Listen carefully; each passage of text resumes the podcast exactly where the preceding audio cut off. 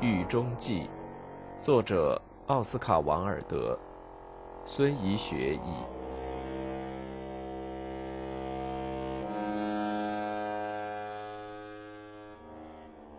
我不会宽恕你。我现在这么详细的给你写信，是为了使你能认识到，在我入狱之前的那三年致命的友谊中，你对我来说意味着什么；而在我入狱的这段时间内，已经快两年了，你对我来说又意味着什么？以及当我的监狱生活结束时，我希望自己对自己来说应是什么样子，对别人来说又应是什么样子？我无法重写我的信了，你必须按现在这种样子接受它。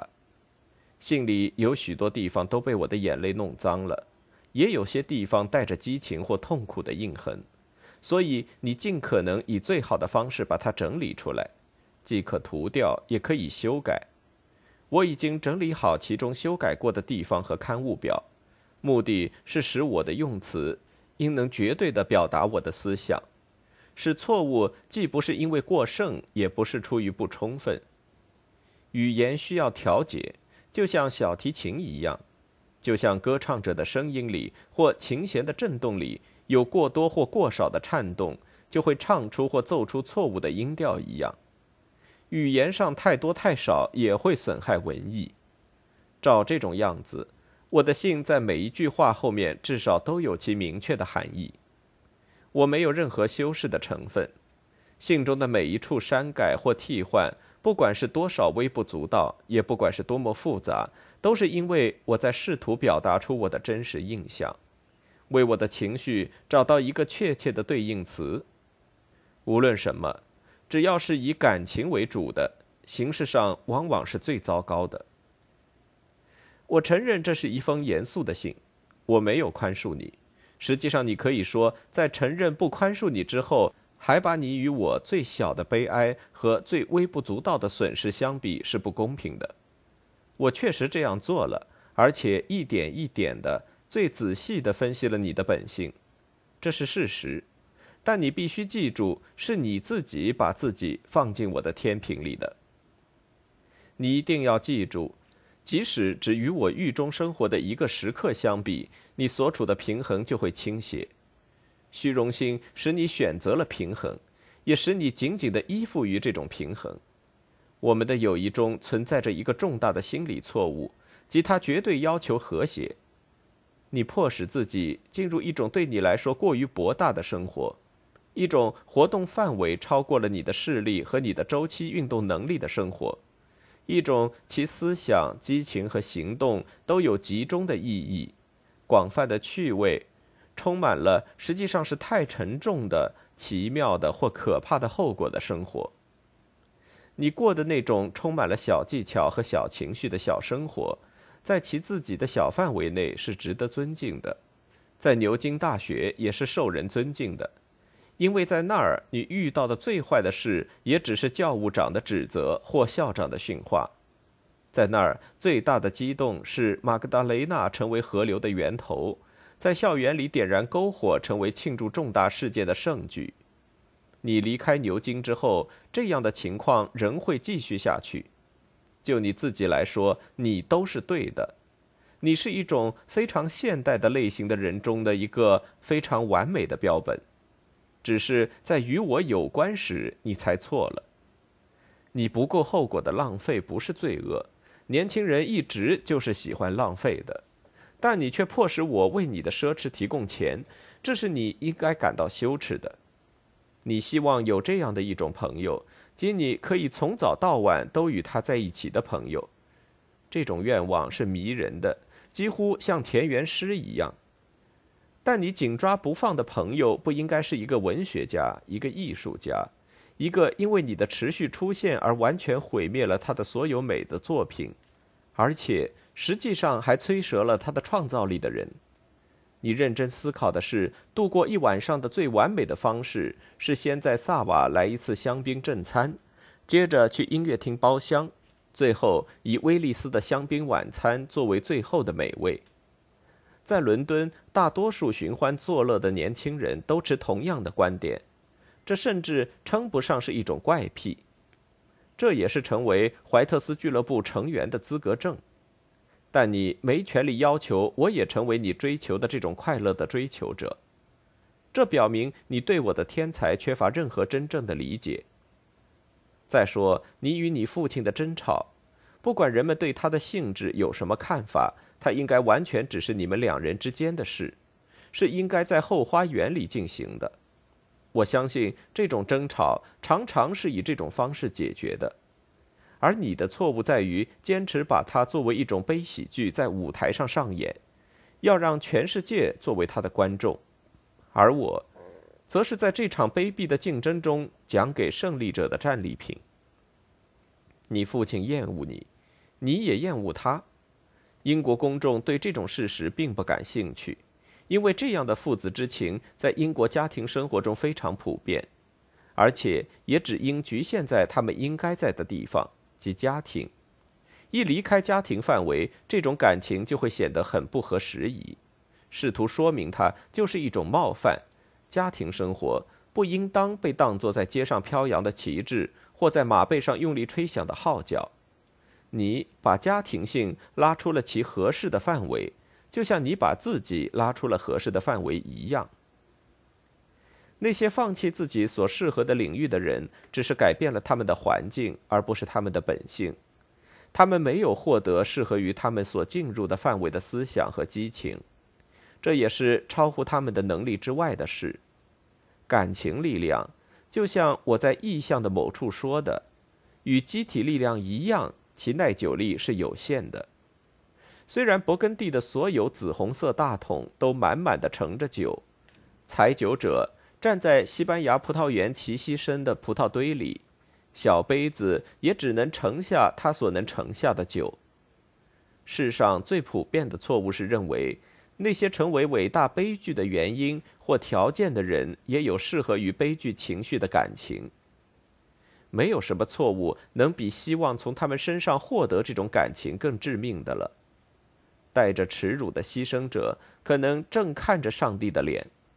但对正在打柴捆或突然解开柴捆的人来说，整个场面只不过像对屠夫来说杀死一头牛；对林中的烧炭者来讲树的感情，或对一个正用大镰刀割草者来讲一朵花的掉落一样。伟大的感情是为了伟大的灵魂的，只有伟大的人才能看到伟大的事情。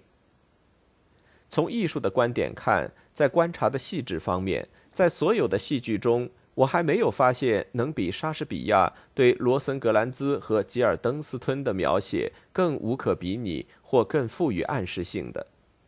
他们是哈姆雷特大学时的朋友，也曾是他的同伴。他们常常回忆他们在一起时的快乐时光。当他们在剧中遇到哈姆雷特时，这位王子正承受着一种自己的性格所无法承受的重负。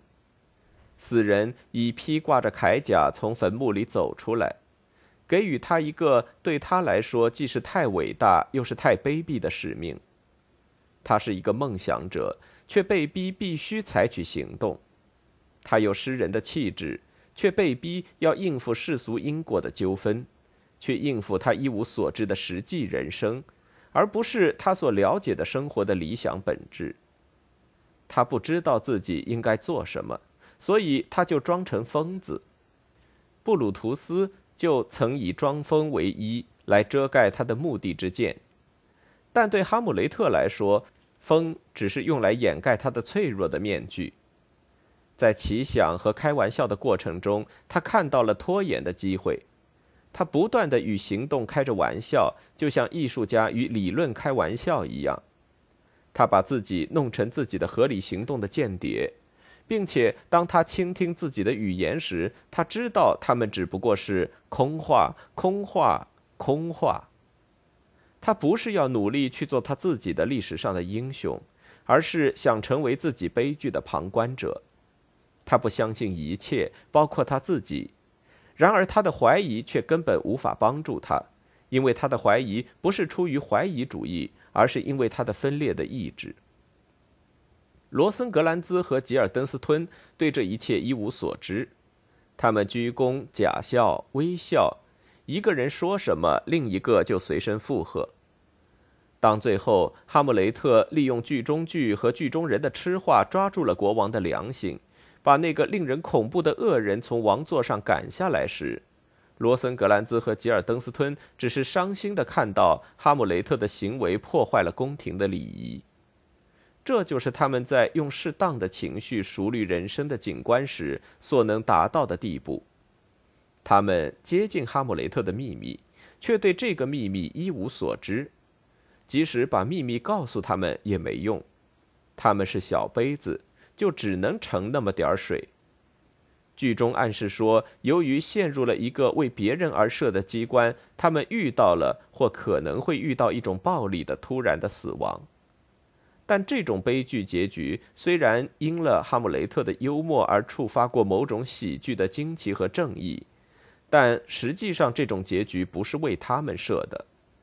他们永不会死亡，而为了公正地向那些蒙无所知的世人报告哈姆雷特死亡的原因，暂时使他远离幸福，在这个残酷的世界里痛苦地呼吸的霍拉旭却死了。虽然他面前没有一个观众，也没留下一个兄弟，但罗森格兰兹和吉尔登斯吞却和安基洛和达尔丢夫一样是不死的。他们是现代生活所称誉的那种古典的理想友谊的典型。写出一种新的德阿美西亚的人，必须要为他们找出一个地位，用托斯库兰的诗赞美他们。他们被固定为一种时代的典型，指责他们是缺乏鉴赏力的表现。他们只是来自他们自己的领地，仅此而已。至于灵魂的高贵，则是不会传染的。高尚的思想和高尚的感情，就是被他们自己彼此分离的。奥菲利亚自己无法理解的，优雅的罗森格兰兹和优雅的吉尔登斯吞也无法理解。当然，我并不是把你与他们相比，你们之间有很大的差别。他们拥有的是机会，与你相伴的却是选择。你固执的未经我邀请就把你自己强行推到我的领地，并在那儿抢占了一个你既没有权利也不够资格得到的位置。你通过一种奇怪的固执，通过天天在我的生活中出现，成功的吸收了我的全部生活，并把我的生活击得粉碎。尽管对你来说这些事听起来很奇怪，但你在做这些事时却是自自然然的。如果有人给一个孩子一件玩具，这件玩具对他小小的头脑来说是过于奇妙了，或对于他半醒着的双眼来说又过于美丽了，那么，如果这个孩子是任性的，他就会打碎玩具；如果这个孩子是倦怠的，他就会扔下玩具去找自己的小伙伴。对你来说也是如此。虽然你紧紧地抓住了我的生活，但你却不知道如何应对我的生活。你也不会知道，你是无法理解这对你来说过于奇妙的东西的。你应该放开它，然后回到你自己的正在玩耍的同类中去。不幸的是，你是任性的，那也许就是已经发生一切的最终极的秘密，因为秘密总是小于它的表现形式。通过一个原子的置换，可以震撼整个世界。我既不宽恕你，也不宽恕我自己。我还要补充的是，尽管我与你接触是危险的，但我们接触的那种特定时刻对我却是致命的，因为你处于生活中那种人们只需要播种的时节，而我则处于生活中人们需要收获果实的季节。